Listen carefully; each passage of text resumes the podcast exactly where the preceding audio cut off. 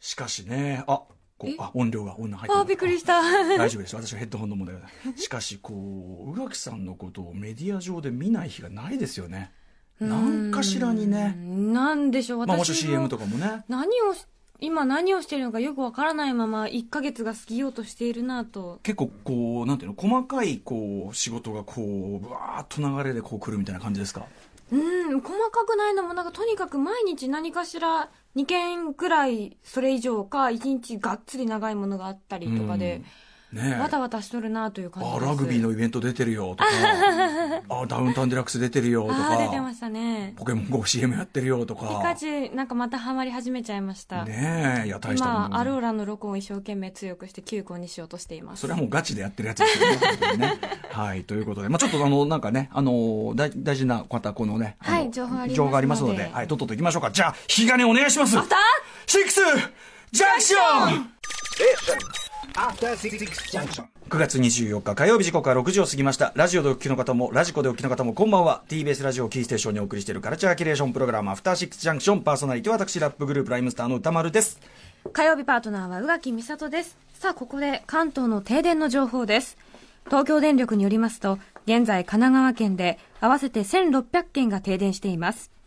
停電しているのは大和市で復旧は午後7時頃を見込んでいるということです神奈川県で1600件が停電しています大和市で復旧は午後7時頃を見込んでいるということです以上関東の停電の情報をお伝えしましたねえ、千葉でもまだまだね不自由されてる方いらっしゃる中そうでですねこれはまたねなんかその何停電みたいなね、のちょっとわからないですけどこのでも今期本当に去年まあ1年ねこう毎日の番組やってましたけど、やっぱ今年は多くないですかいや多いですよねあの多い気そのがしますこの間の台風の被害も別にしても、なんかこんなに停電ってあったっけっていうねえなんか本当最近多いな感大じ丈です夫よかね。なって、はい、思いますね、うんまあ暑さはねだいぶ和らいできたとはいえっていう感じですよね。でも今日もねちょっと暑かったですからねあのーなんでもねその千葉の方のあれでそのやっぱり熱中症で亡くなられちゃった方ね出ちゃったりなんかちょっと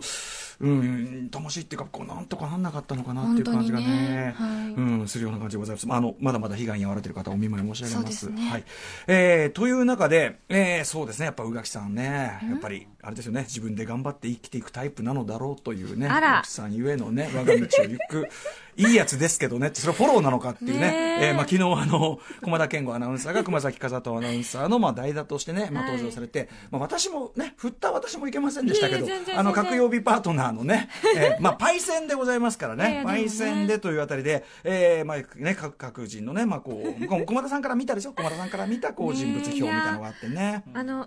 私の友達が聞いていてびっくりして私に連絡が来て、ええで聞いたんですけど、やっぱりびっくりしちゃってそうあですか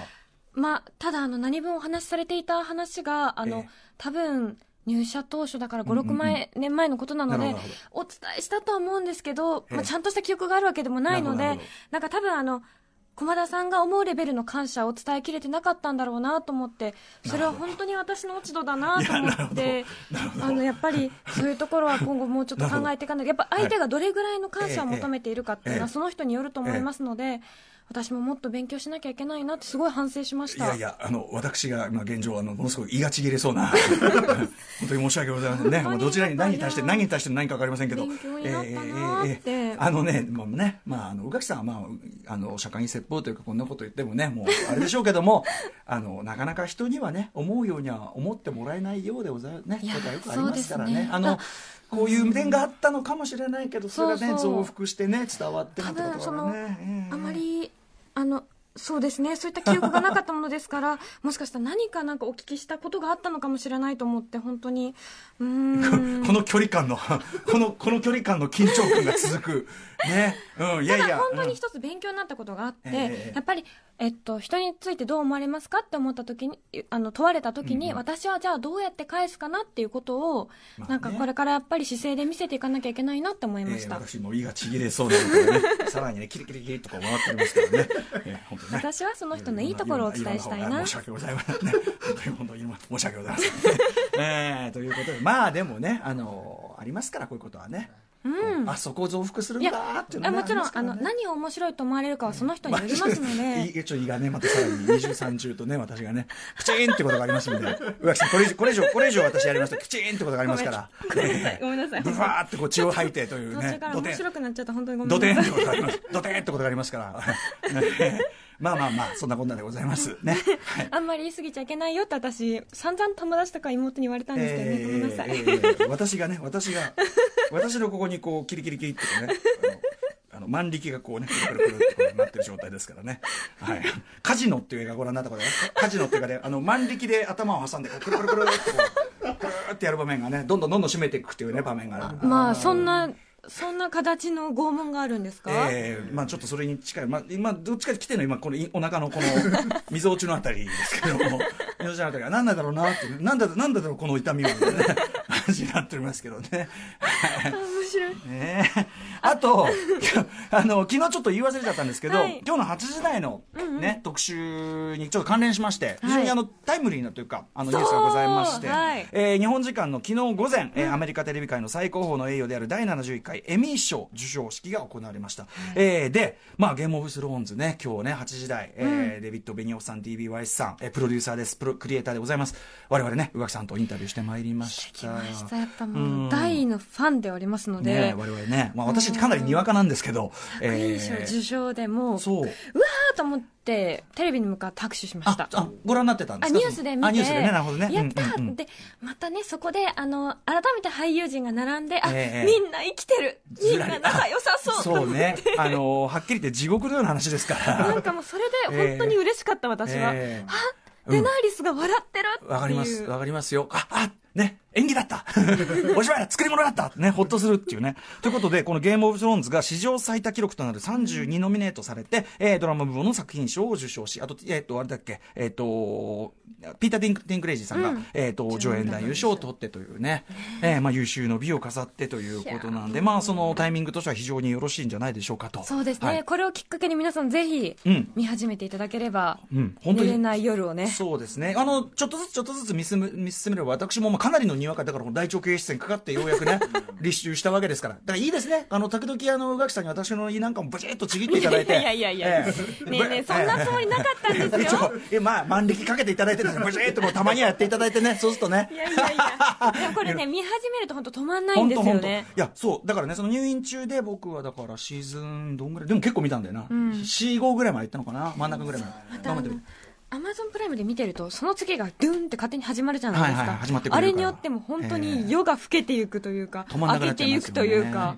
僕その最終話まで行った後に、んこれはあれじゃないかと1話目に戻るとオツなんじゃないかと、んうんうんどういう登場人物たちがねあの若きどんな感じか確かに見たらちょっと上木さんもうね2週目始まりますよやっぱね やっぱねみ全部終わった後に見るそといろんなことが見えてくるしあここ伏線張ってるじゃんみたいなのとかも見えてくるしあと若とか、そうだって最初12歳とか13歳ですよね、サンスアリアってあの、うん、そうそうそうね中心の女の子たちっ少て、年少女チームはそうですし、あとやっぱそれぞれのキャラクターが成長する前なんで、普通に薄っぺらな、だからね、みんな全あ体どにけ。ないんですよねみんなそう、ただまあ、まあ、よく言えばあどけない。で、まあ、悪く言えば本当に、あの、その後成長した厚みをみんな得るんだけど、よく、あの、悪く言えば薄っぺらなみんな。だからあ、最初こんなもんかと。こんなに混じりっ気のない笑顔だったのか、最あ初と、は混じりっ気のない悪かみたいな、最初は。そうどちらともにそうですそよう、ね、この後どんどん混じっていくわけだから、みたいな、あのとかね。そっか私確かに一話見見たの何年前っていう話にいなやっだっててくるスタートのでさ2011年ですから、さすがにその頃ではないんですけどうん多分23年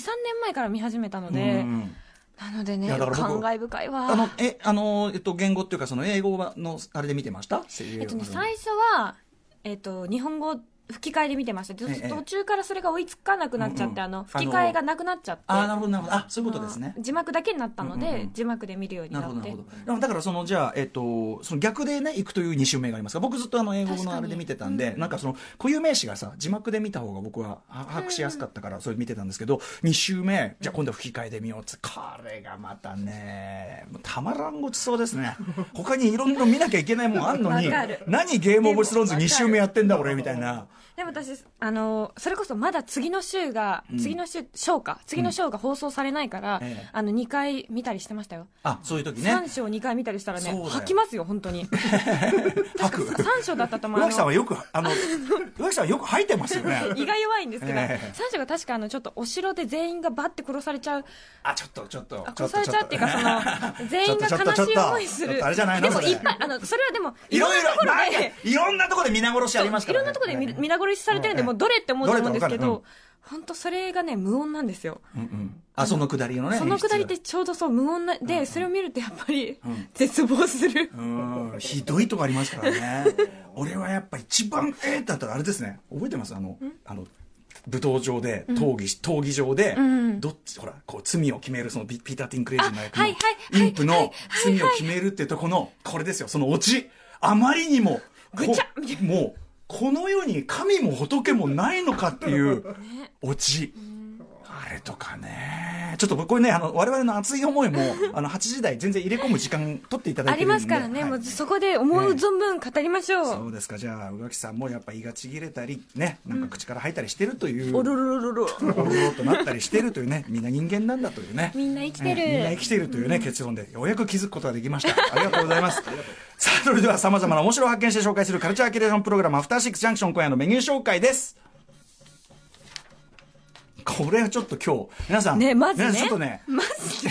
ちょっとこの番組おかしいよあの、バカなふりして聞いてみたシリーズあで、あああああ本当になっちゃったシリーズ。はいこの後すぐ写真家、篠山紀信さんの展覧会ご紹介いたします。誰がって話ですそよう、ねそれだけでこんなアワーはしません白と山。紀信さんの展覧会を誰がご紹介するのかこの辺り注目していただきたいですねまた6時半からのカルチャートークは TBS ラジオ、いちごとレモンとマスカットのパーソナリティでコスプレイヤーのいおりもえさんが登場です。そして7時のミュージックゾーンは火曜日にお送りしてきた新概念提唱型投稿コーナー、元友の、まあ、勝手にテーマソングとね、させていただいておりました、疎遠でもおなじみミュージシャンのトモフスキさんのスタジオライブです。えーそう、3月26日火曜日の春の疎遠さん2019別れの出演以来ということで、ちょっと今日はでも実は今日のね、トモフスキさんのライブ、リスナーの皆さんのちょっとしたね、この場、特にアトロクリスナーの皆さんへのちょっとしたプレゼント的なところもありますので、はい、楽しみにしてください。そして7時40分頃からはお金について学んでいく日本証券業協会プレゼンツ100年大学投資初めて学部です。そして8時台の特集コーナービヨンドザカルチャーはこちら。大ヒットドラマ「ゲーム・オブ・スローンズ」はいかにして世界の人の心を掴んだのかプロデューサーのデイビッド・ベニホフごめんなさいデイビッド・ベニホフ &DB ワイスにインタビューして聞いてみた特集はい改めまして2011年の放送開始以来世界中で熱狂的なファンを生み出し社会現象にまでなり今となってはまあシリーズ完結いたしまして今年で、えーもう本当になんていうのかなゲーム・オブ・スローンズを見ていることが前提となっているネタみたいのがいろんなエンターテインメント作品に入り込んでるだってあのワイルドスピードスーパーコンボなんか勝手にガンガンゲーム・オブ・スローンズのネタバレかましてきますからね すんごいぶしつけにネタバレかましてきますか見らただろうみたいな。本当に。まあ、そんぐらいのね、作品でございます。えーということで、えーついこの春完結したこのシリーズ、えー昨日発表されたエミー賞でも作品賞を受賞し、優秀の美を飾りました。この作品の魅力とは一体どこにあるのか、先日来日したこの作品のプロデューサーのお二人に私と宇垣さんがインタビューしてきた模様をお送りします。番組では皆様からのお便りお待ちしています。メールアドレスは、歌丸、アットマーク tbs.co.jp、歌丸、アットマーク tbs.co.jp まで、読まれた方全員に番組ステッカーを差し上げます。えーまた番組では各種 SNS もやっております。ツイッターではお知らせや放送のフォロー、インスタグラムではスタジオの模様、そして LINE では日々放送前に番組の予告が届きます。各種フォローをぜひお願いします。それでは、アフターシックスジャンクション行ってみよう After Six Junction.